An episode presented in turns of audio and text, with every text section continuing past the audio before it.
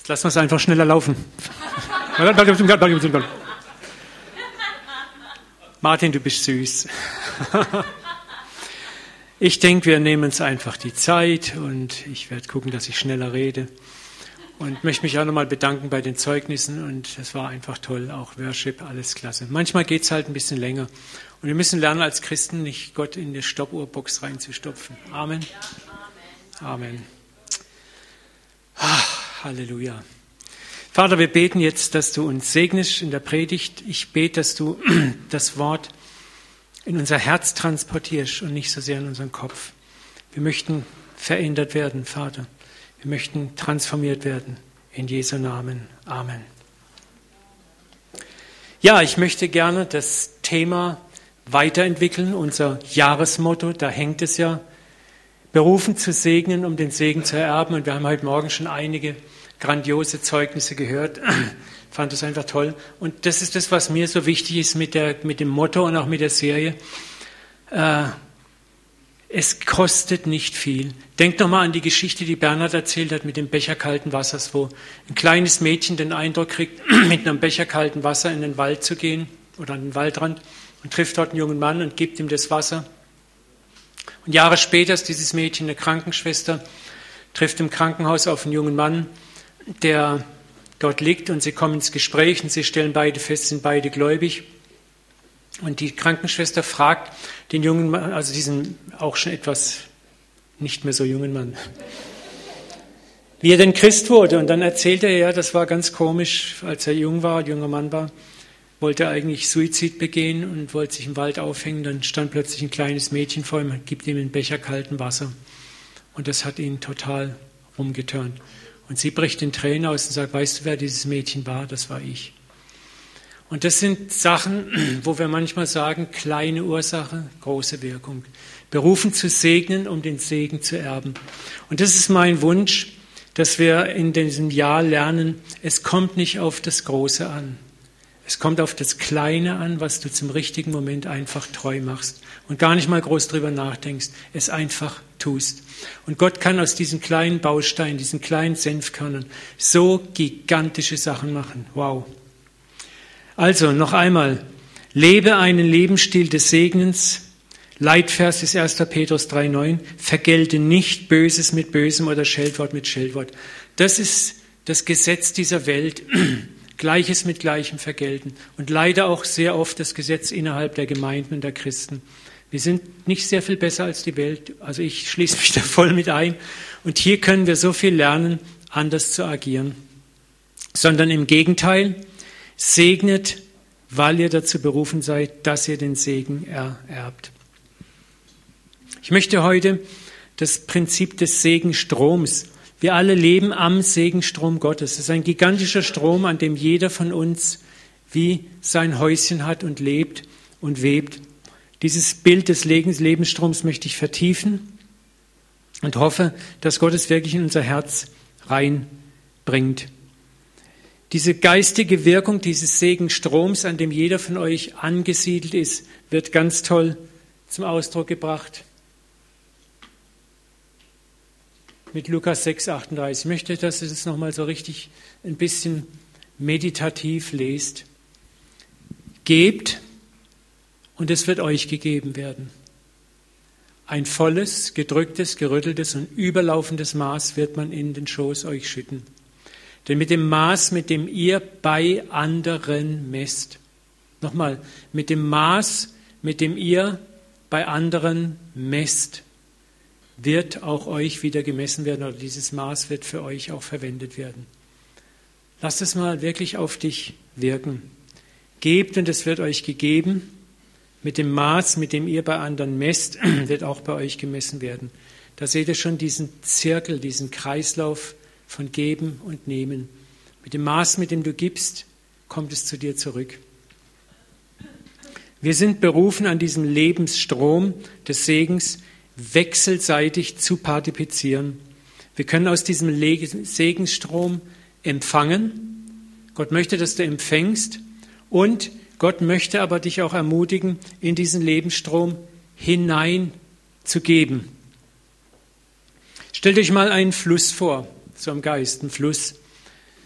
Ein Fluss wird gespeist aus was?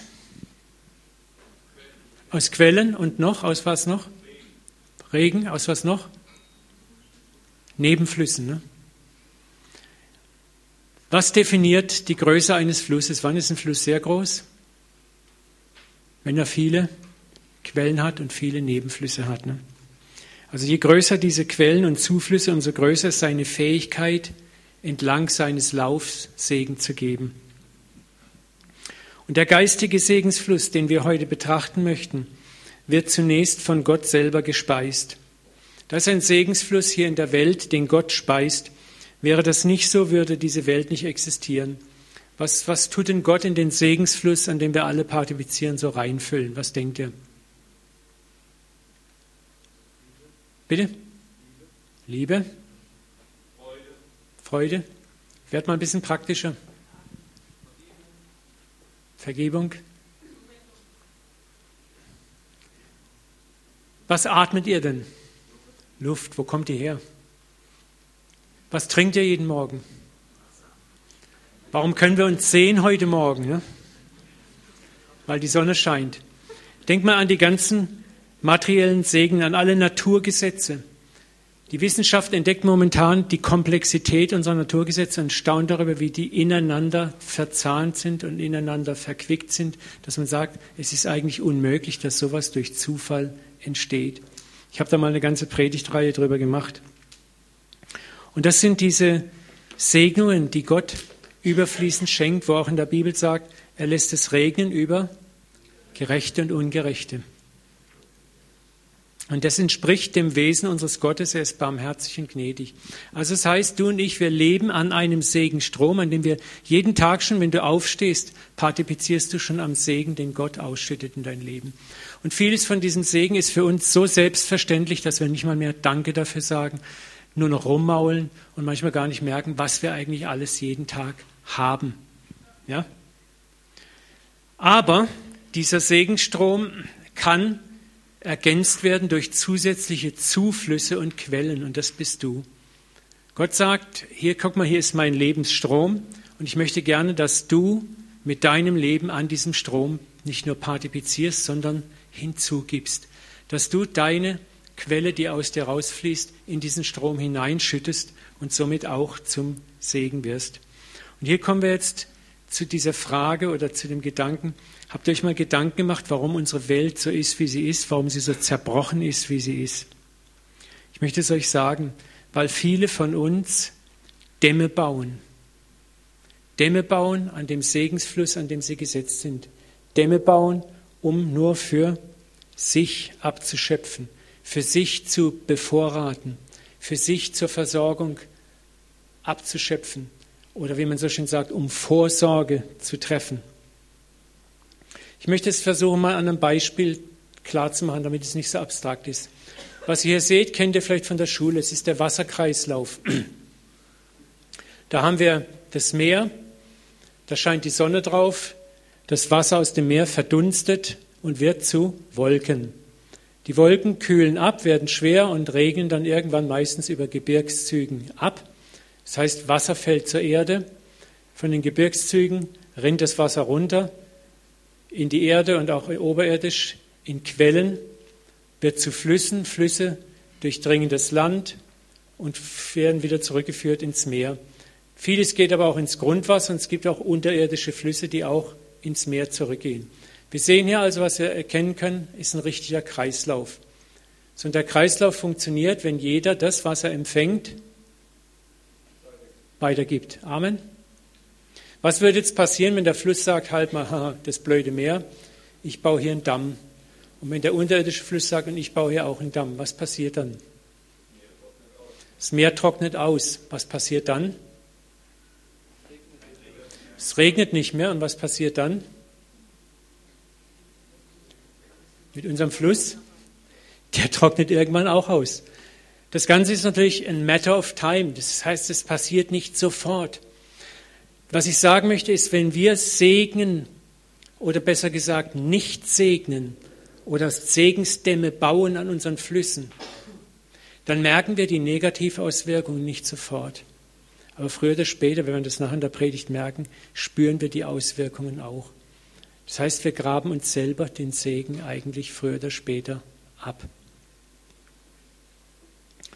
Nochmal dieses geistige Prinzip, gebt und es wird euch gegeben werden. Das ist das, was Jesus uns beibringen möchte.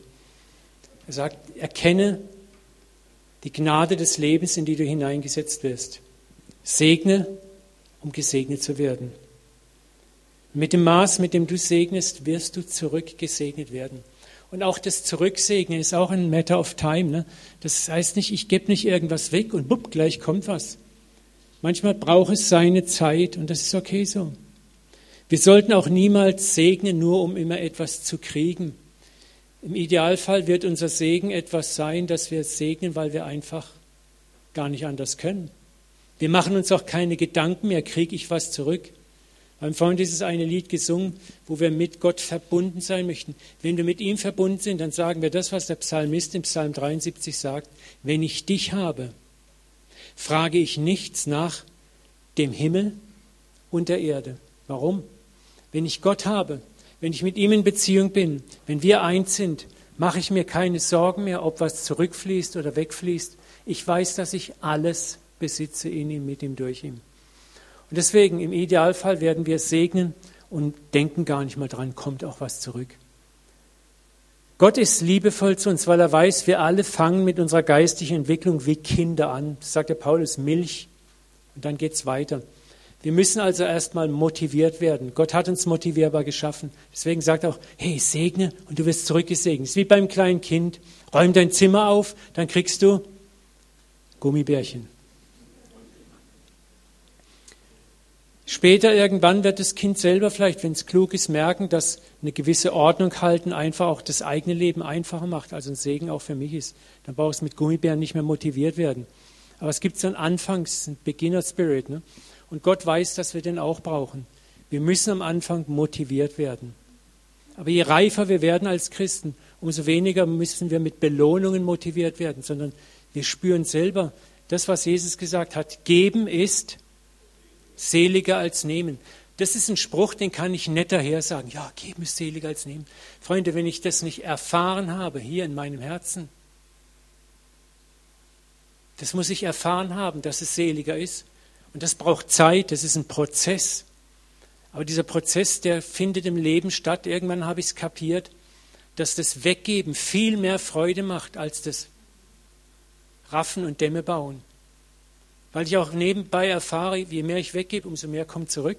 Und ich mache mir auch gar keine Gedanken mehr um das Zurückkommen. Wann kommt es zurück? Wie kommt es zurück? Kommt es eins zu eins zurück? Sondern ich weiß, es kommt zurück. Es ist einfach da.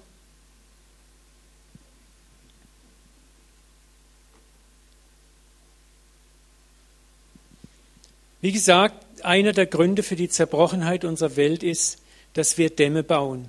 Oder wir lassen den Segen nur sehr, sehr spärlich weiterfließen. Das heißt, beim nächsten kommt nur ein Bruchteil dessen an, was wir so haben. Ich möchte jetzt mal ganz bewusst nicht die Problematik erste, zweite und dritte Welt betrachten. Ne? Man könnte sagen, ja, weil wir sind so reich, die erste Welt ist so reich, weil wir äh, den anderen das Wasser abgraben. Da, da, ist man so schnell, wenn man sagt, na, was kann ich schon dafür, wenn dort oder dort was passiert. Äh, ich möchte sagen, wir können auch klar, große Dinge haben klein begonnen und haben riesige Effekte erzielt. Also es gibt einzelne Menschen, die haben gigantische, tolle Werke ins, ins, ins Leben gerufen und das ist Wahnsinn. Aber was mir viel wichtiger ist, ist, ich möchte nicht so sehr, dass wir nach Afrika gucken, in die dritte Welt gucken. Ich möchte, dass wir mal anfangen zu segnen und zu gucken, hier in Karlsruhe. Hier, guck mal deinen Nachbarn an, vor dir, hinter dir, neben dir. Fang mal mit dieser kleinen Welt an, in der du gerade lebst. Wir haben neulich äh, darüber gesprochen, dass dieses Lied ins Wasser fällt ein Stein, ganz heimlich, still und leise, und ist dann noch so klein, er zieht doch seine Kreise. Und ich möchte dich ermutigen, bevor du dich heldenhaft in irgendwelche heroischen Dinge begibst, die weit, weit weg sind, fang mal im Kleinen an, in deinem Alltag zu segnen. diese Vision Realität werden zu lassen. Ich wünsche mir so sehr, dass wir dieses Jahr wirklich von verschiedenen Blickwinkeln diese Vision regelrecht essen. Dass es in unserer Gemeinde spürbar wird, in unseren Familien spürbar wird, in unserer Firma, wo wir vielleicht arbeiten, spürbar wird. Und dass wir, wir der Auslöser sind. Nicht mein Nachbar, nicht mein Bruder, meine Schwester oder wer, sondern ich selber. Dass jeder hier im Raum sagt, ich habe Verantwortung. Ich fange an zu segnen.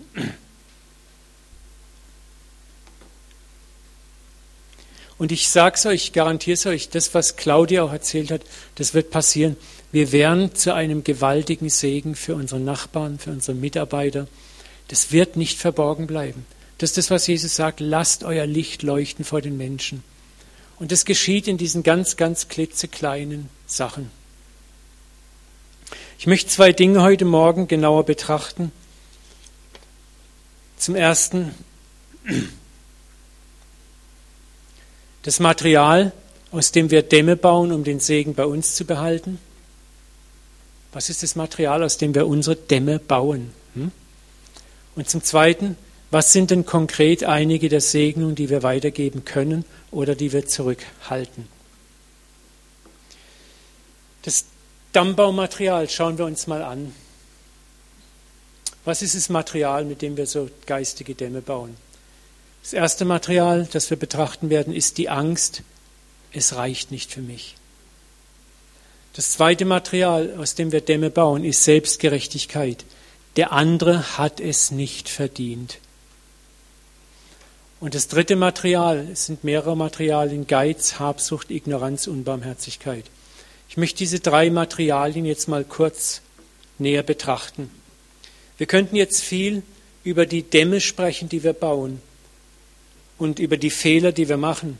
Aber ich sagte eins, es hilft uns nicht wirklich weiter zu hören, was wir falsch machen. Es bringt euch gar nichts und bringt mir auch nichts, wenn mir jemand sagt, Uwe, du bist geizig, Uwe, du bist habsüchtig, Uwe, du bist ignorant, Uwe, du bist unbarmherzig. Das weiß ich ja sogar, wenn ich ehrlich bin. Amen. Aber wisst ihr, was mich viel mehr interessiert, ist, warum bin ich geizig? Warum bin ich habsüchtig? Warum bin ich ignorant? Warum bin ich unbarmherzig? Wisst ihr, es ist viel wichtiger, dass wir an die Wurzeln unserer Probleme gehen. Wir müssen hören, warum machen wir, was wir tun, falsch. Es ist jetzt auch, was Jesus damals, das war seine Not mit den Pharisäern. In Matthäus 23, 26 sagt er, ihr blinden Pharisäer, macht zuerst das Äußere des Bechers sauber dann ist das Innere von ganz alleine sauber. ne? Das heißt, nee, halt, Cecilia hat recht. Du blinder Pharisäer, wasch den Becher zuerst innen aus. genau. Amen. Dann wird auch das Äußere rein. Wisst ihr, und das ist oft unser Problem, wir, auch als Christen, wir beschäftigen uns so sehr mit Nebensächlichkeiten und übersehen die Hauptsache. Wir beschäftigen uns mit der äußeren Form von Sünde und beschäftigen uns überhaupt nicht, warum tun wir eigentlich, was wir tun. Wenn du Nöte hast, wenn du Charakterschwächen an dir wahrnimmst, dann wäre die Lösung nicht, dich dafür zu hauen und zu schlagen und zu sagen, ich verkneife mir das jetzt, sondern zu fragen, warum passiert das eigentlich mit mir? Warum tue ich, was ich tue? Mal in die Tiefe reingehen, in das Innere des Bechers. Wir sollten also nicht auf das verkehrte Tun schauen, sondern auf das, warum tun wir, was wir tun. Und dann gehen wir her, wenn wir diese Wurzeln entdeckt haben, und bekämpfen sie nicht, sondern ich sage etwas, es ist sehr demütigend, erstmal so Wurzeln zu erkennen.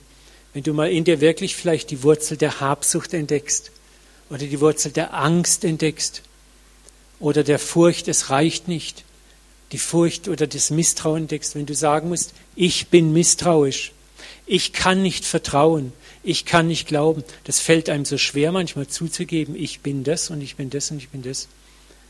Das Verteidigen, das schicken wir gern weg und tun so, als ob wir das, ja, ein bisschen, aber es ist nicht ganz so schlimm.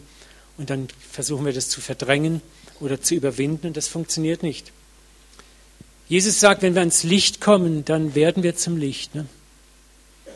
Was machen wir also, wenn wir diese Wurzeln entdeckt haben? Wir bringen sie zum Papa. Sagen, Papa, ich habe entdeckt, dass ich habsüchtig bin. Ich habe entdeckt, dass ich ignorant bin. Ich habe entdeckt, dass ich ein hartes Herz habe und ich kann nichts dagegen machen. Verstehst du? Dann bist du ans Licht gekommen. Wenn du im Licht bist, dann kann der Papa arbeiten. Aber solange du nicht zum Licht kommst und das ignorierst oder auf andere projizierst, was Iris erlebt hat, ne, dann geht es nicht.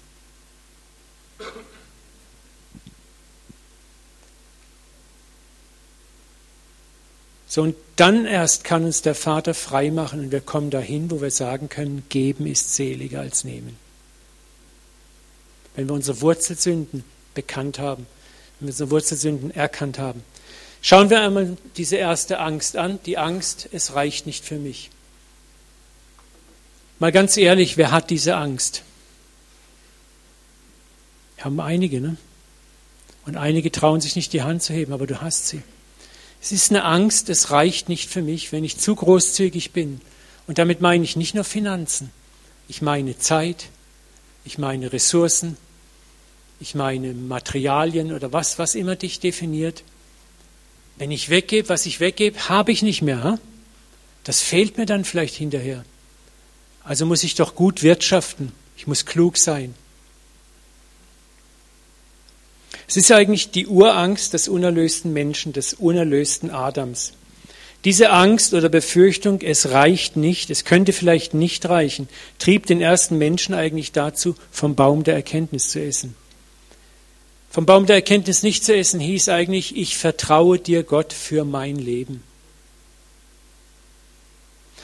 Und die Schlange sagt, wenn ihr davon esst, werdet ihr sein wie Gott. Nach dem Motto ist eigentlich, wenn ihr davon esst, habt ihr die Kontrollsticks selber in der Hand, habt ihr das Lenkrad selber in der Hand. Dann kontrolliert ihr selber auch die Ressourcen, auch die Zuflüsse. Und das war eigentlich das, womit der Widersacher gespielt hat. Und das ist unsere Urangst, mit der wir eigentlich in diese Welt gekommen sind. Vertrauen wir? Können wir loslassen? Oder haben wir die Kontrolle lieber selber? Weißt du, und Dämme bauen, Ressourcen für mich zu sichern, bedeutet, ich kontrolliere lieber selber. Ich entscheide, was ich rausgebe, so ein bisschen was, ne, wie diese Frau hier. Aber ich bin getrieben von Angst. Und das diese Urangst, zieht sich wie ein roter Faden durch die ganze Bibel. Und diese Urkrankheit heißt eigentlich mangelndes Vertrauen. Wenn ich nicht segnen kann, ist eine der Urängste dahinter, eine der Dammbaustoffe ist mangelndes Vertrauen. Wenn du nicht segnen kannst, fehlt dir Vertrauen darin, dass da ein Größerer ist, der dich zurücksegnen wird. Dir fehlt Vertrauen. Du vertraust nicht, du kannst nicht vertrauen, nicht ausreichend vertrauen. Und das zu erkennen ist sehr demütigend erstmal, besonders für uns Christen.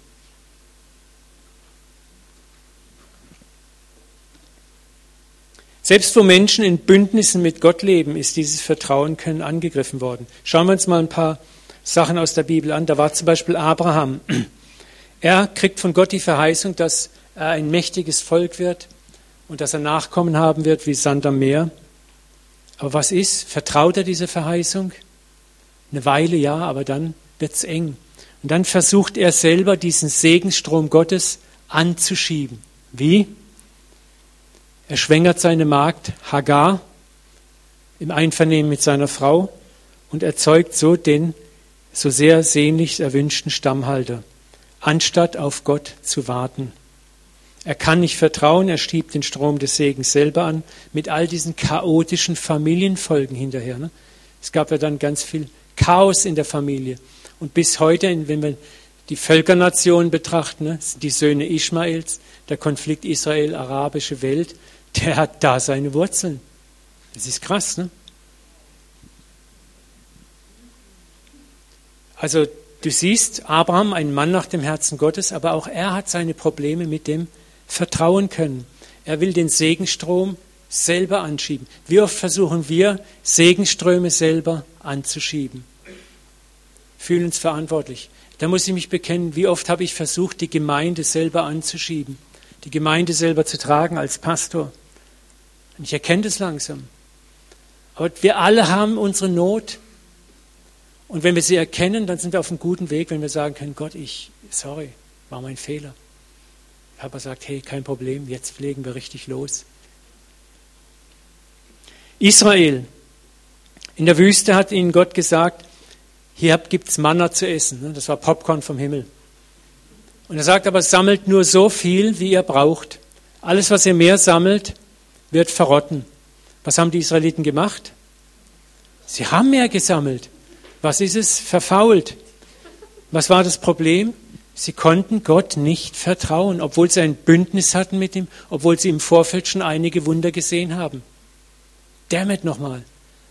Merkt ihr was? Wenn wir ehrlich sind, geht es uns da als Christen genauso. Wie viele Wunder hast du schon erlebt mit Gott? Und kannst immer noch nicht vertrauen. Und dann schütteln wir manchmal unser weißes Haupt, wenn wir diese Geschichten lesen. Ja, ja, die Israeliten. Und tun so, als ob wir es dann im Griff gehabt hätten. Hustekuchen. Wir sind keinen Deut besser.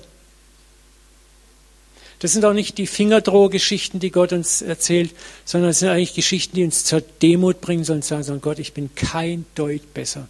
Kein Deut. Hilf mir bitte.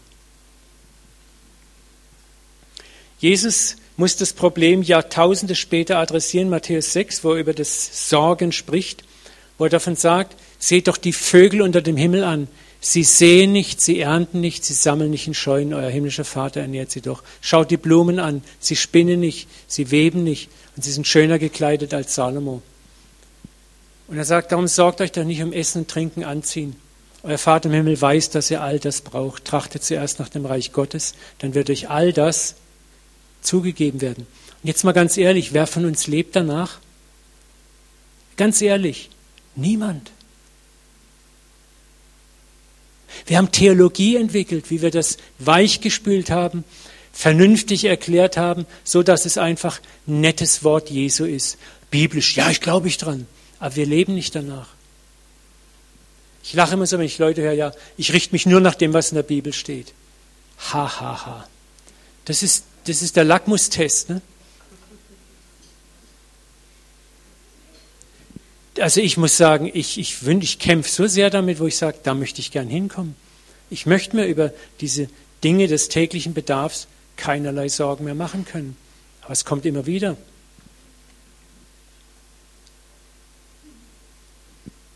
Oder wir alle gleichen dem Bauern, wo Jesus erzählt, der eine riesige Ernte gemacht hat, sagt, ich reiß meine alten Scheunen ab, baue noch eine größere Scheune.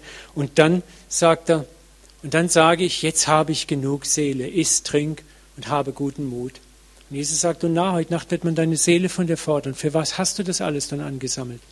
Es geht hier nicht darum, dass der seine Ernte in eine Scheune reingemacht hat, sondern es geht darum, dass er sich nicht auf Gott verlassen hat, sondern auf seinen Reichtum verlassen hat. Jetzt sagst du vielleicht, ja, ich bin ja nicht reich. Wir sind alle auf die eine oder andere Weise reich. Wir werden es nachher nochmal sehen, kurz Jesus sagt, Mammon Weißt du, was der Mammon ist? Mammon heißt, ist aramäisch und heißt eigentlich das, worauf du vertraust. Und jeder von uns, egal wie dein Einkommenszettel aussieht, hat etwas, worauf er vertraut, mehr als auf Gott. Und darum geht es. Dann hat Israel Gott auch mit den Opfern verachtet. Malachi 3, 8 bis 11. Darf denn ein Mensch Gott hintergehen? fragt der Prophet. Ja, ihr betrügt mich und sagt, wieso betrügen wir dich, fragen die Israeliten, mit dem Zehnten eurer Erträge, mit dem Abgaben für die Priester. Ihr seid wie mit einem Fluch belegt, denn die ganze Nation betrügt mich. Bringt den ganzen Zehnten in das Vorratshaus, damit in meinem Tempel Nahrung sei.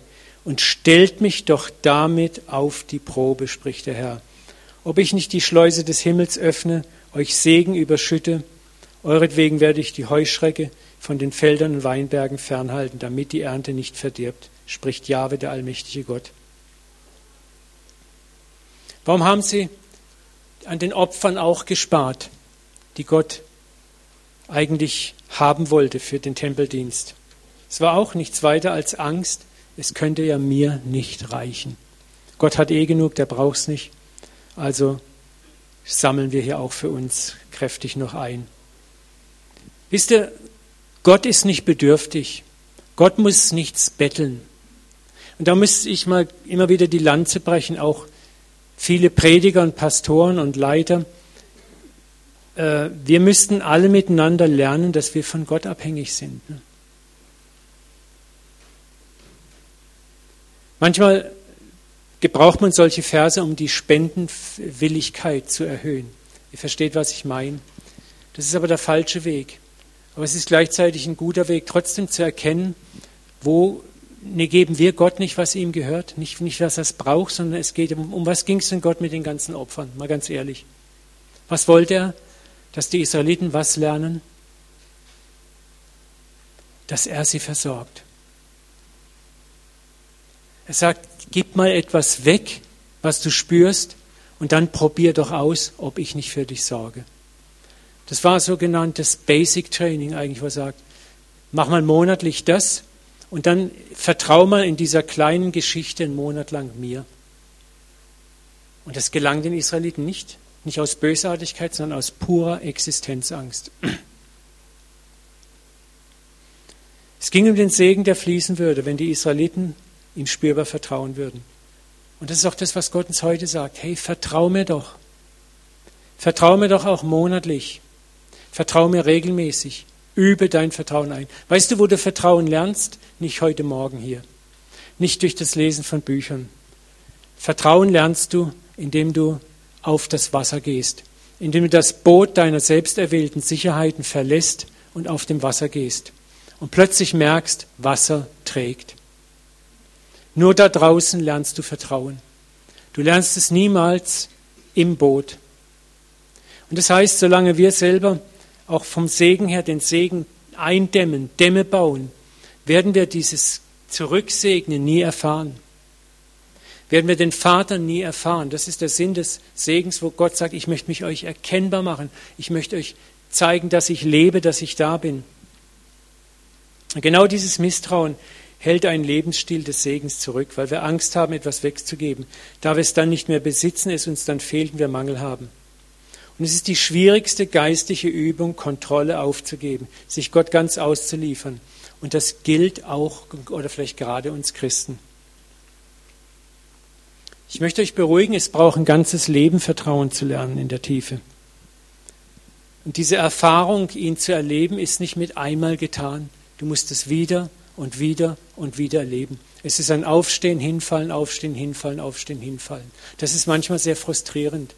Aber nur so lernen wir. Und ich möchte dir Mut machen.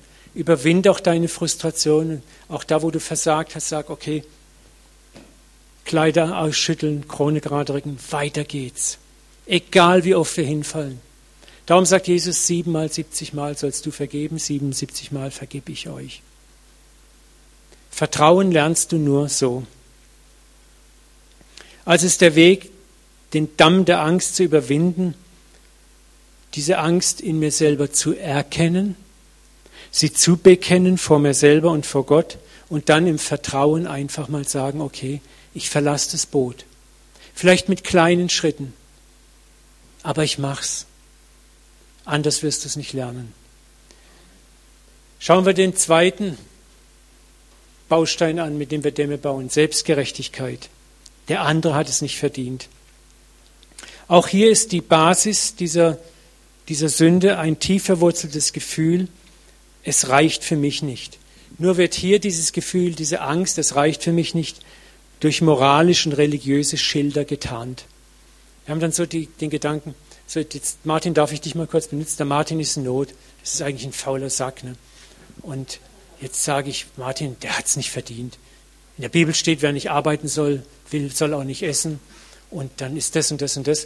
Und wir haben dann tausend wirklich wertvolle Ausreden, um nicht zu helfen. Also wir, wir sind manchmal ganz froh, dass es ja bestimmte Regeln gibt, die uns das Recht geben, nicht zu segnen. Ja? Selbstgerechtigkeit. Natürlich tue ich nicht gut, einem notorischen Spieler oder Alkoholiker Geld nachzuwerfen. Aber ganz schnell erheben wir uns zum Richter über die anderen. Ganz schnell ist anstatt Erbarmen zu haben, Moment, erstmal Röntgenschirm vorschalten und jetzt mal genau gucken. Ah ja, Moment mal, da ist ja das und das und das und das und das. Ja, nee, da wäre ich ja dumm, wenn ich da was gebe. Abgehakt. Manchmal in Wirklichkeit hoffen wir schon buchstäblich. Wir sehen irgendetwas, wo wir vielleicht segnen sollten. Und was könnte ich denn jetzt anführen, dass ich nicht segnen muss? Also mir geht es auf jeden Fall so. Ich weiß nicht, vielleicht seid ihr da schon viel weiter als ich. Ich habe damit immer noch Probleme.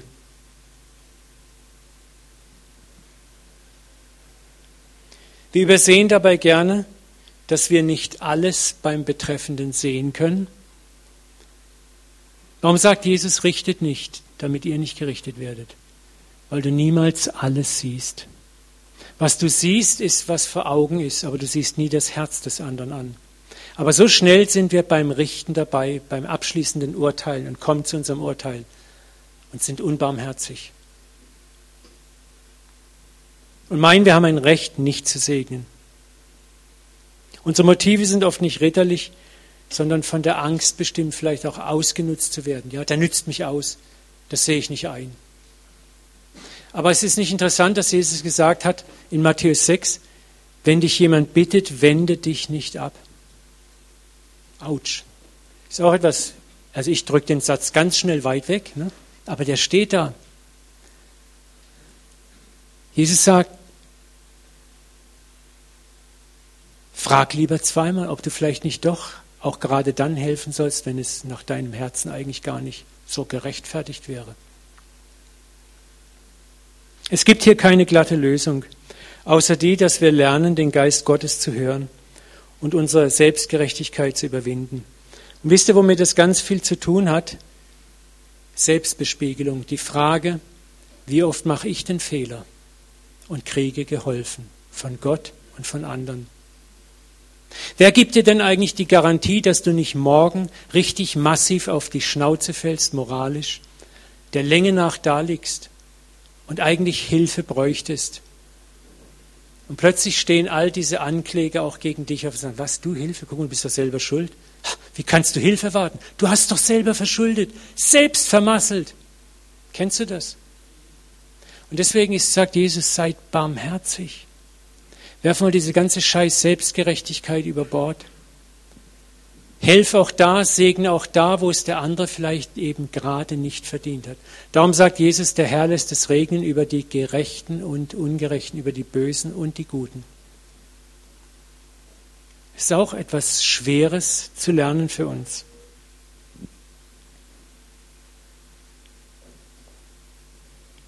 Seid barmherzig, wie auch euer Vater barmherzig ist. Du hast einen barmherzigen Vater.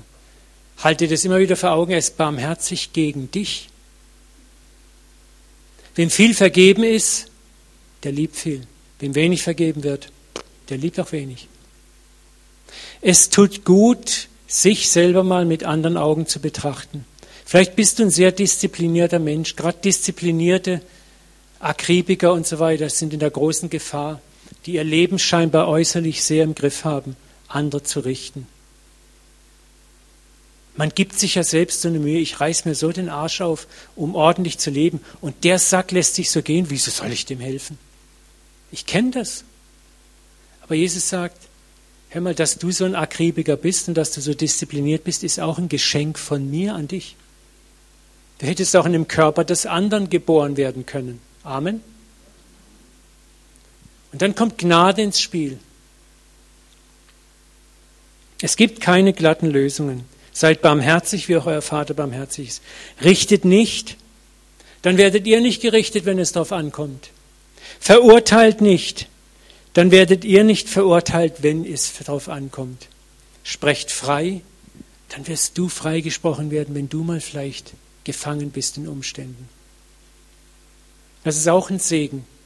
Du segnest und irgendwann kommt der Segen zu dir zurück. Nochmal gebt und es wird euch gegeben, ein volles, gedrücktes, gerütteltes und überlaufendes Maß gibt man dir zurück, denn mit dem Maß, mit dem du gibst, wird dir wieder gegeben werden. Schauen wir den letzten Part an, den haben wir schnell durch. Das Material, aus dem wir noch geistige Dämme bauen, Geiz, Habsucht, Ignoranz, Unbarmherzigkeit.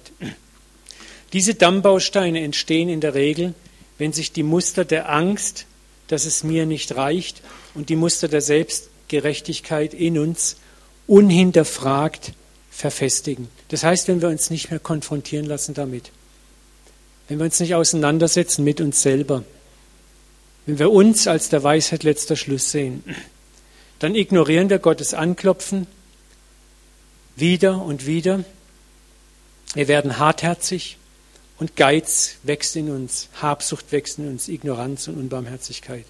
Was passiert dann? Es passiert genau das bei dem Bild mit dem Wasserkreislauf. Du baust einen Damm. Und was haben wir gesagt? Was passiert dann? Das Meer trocknet aus. Der Regen bleibt aus. Die Berge können nicht mehr Wasser einspeisen und irgendwann wird dein Fluss auch, dein Reservoir auch austrocknen.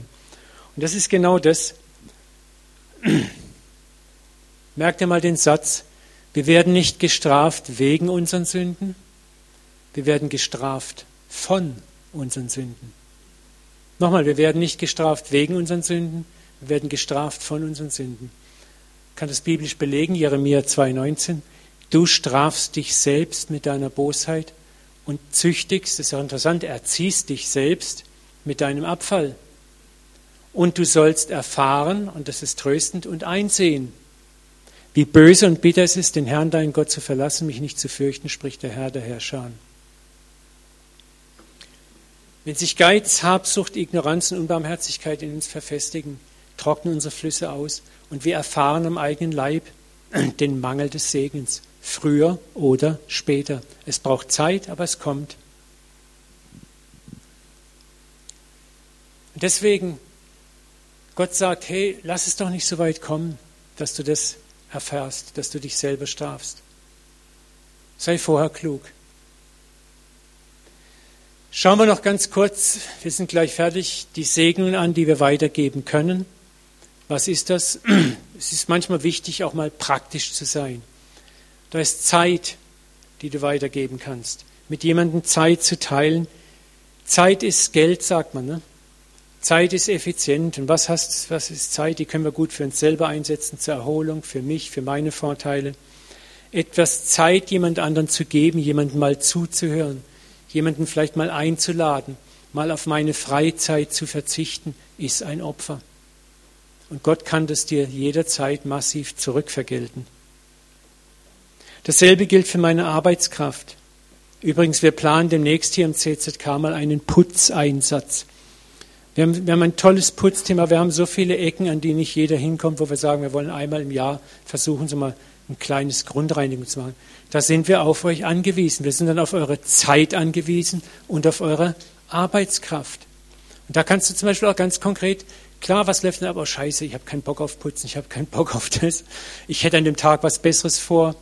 Aber da kann man überlegen, segne ich oder baue ich einen Damm? Das war jetzt gemein von mir, aber es hat, ich konnte der Versuchung nicht widerstehen.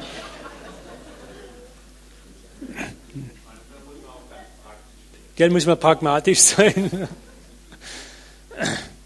Dann Güter. Wir alle besitzen Güter, materielle Güter. Und es kann sein, dass Gott sagt, gib etwas weg davon.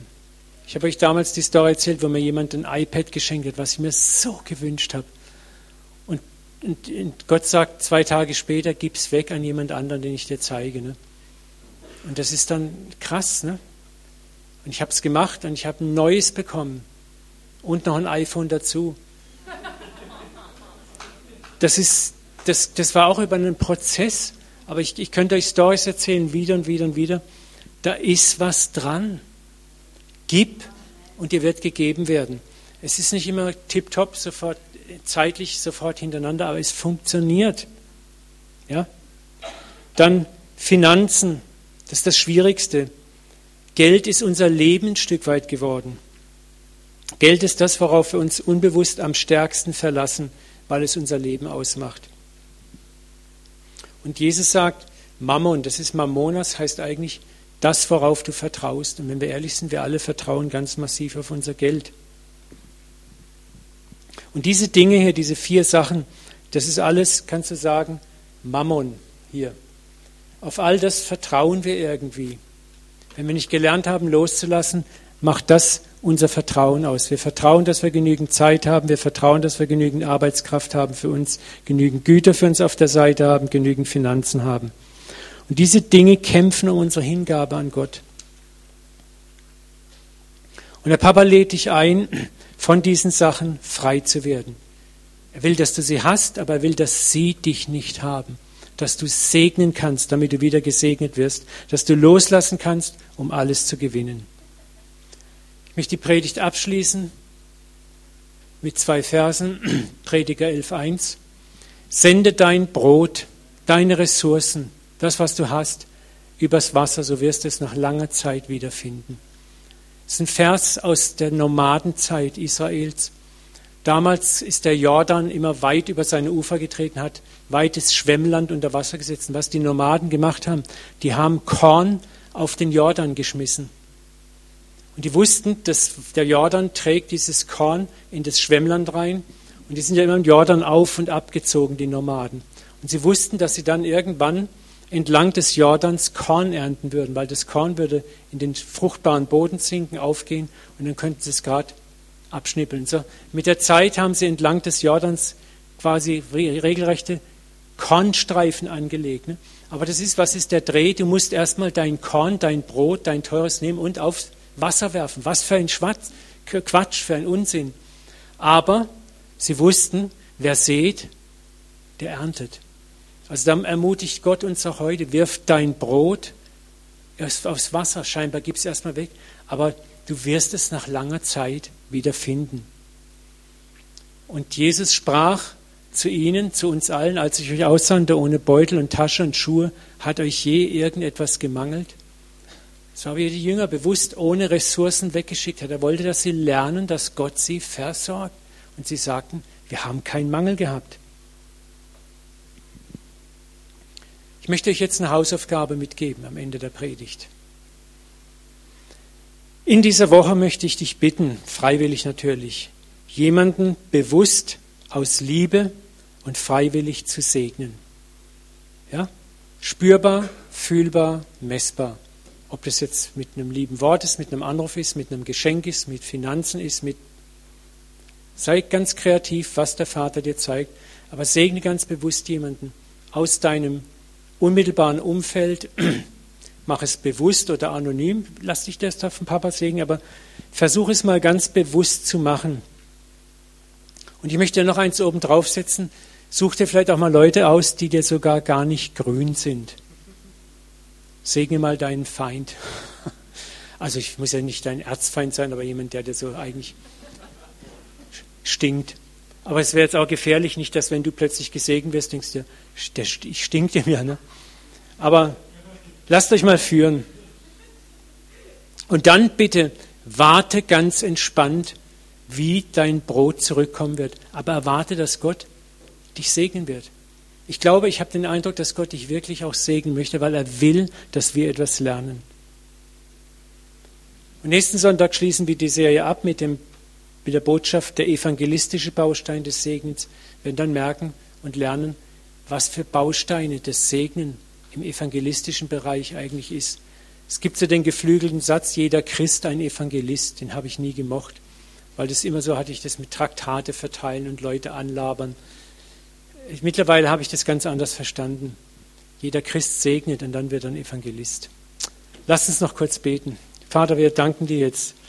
Wir beten, dass du dieses Wort einfach zu unseren Herzen heimtust. Zeig uns konkret, wen wir in der kommenden Woche segnen dürfen oder wenn es mehrere Personen sind, auch mehrere. Vater, und ich bitte dich ganz konkret und frech, segne uns zurück. Lass uns einfach schmecken und sehen, wie freundlich du bist. Ich bete, dass du uns zu echten Schülern des Segnens machst. Vater, dass das nicht nur eine nette Idee wird, sondern dass wir dieses Jahr wirklich damit zubringen, zu segnen, einen Lebensstil des Segens zu leben und dass der Segen zu uns zurückkehrt, Vater. Egal wie, egal wann, aber dass wir lernen, immer mehr auch gleichzeitig frei zu werden von allen Ressourcen, an die wir vielleicht unser Herz gehängt haben, ohne es zu wissen. Wir möchten in die wunderbare Freiheit der Kinder Gottes kommen, wo wir wirklich uns nichts mehr, um nichts mehr sorgen, wie Jesus gesagt hat. Trachtet zuerst nach dem Reich eures Vaters, dann wird euch alles andere zufallen. Vater, ich sehne mich selber so sehr nach dieser Freiheit, wo ich mir um nichts mehr materielles Sorgen machen muss, und ich danke dir, dass du wieder und wieder zeigst, auch der Gemeinde zeigst, uns als Gemeinde zeigst, du bist treu. Deine Treue ist unüberwindlich und gewaltig und gigantisch. Papa, in Jesu Namen segne jetzt auch den Sonntag. Lass uns eine schöne Zeit noch haben. Wir danken dir, dass wir so herrliches Wetter haben. Lass uns tolle Zeit miteinander erleben, Vater, mit den Familien. Und segne auch die Woche, die vor uns liegt, Vater. Und lass es eine Woche des Segens sein. In Jesu Namen. Amen. Amen. Amen. Danke für euer geduldiges Zuhören.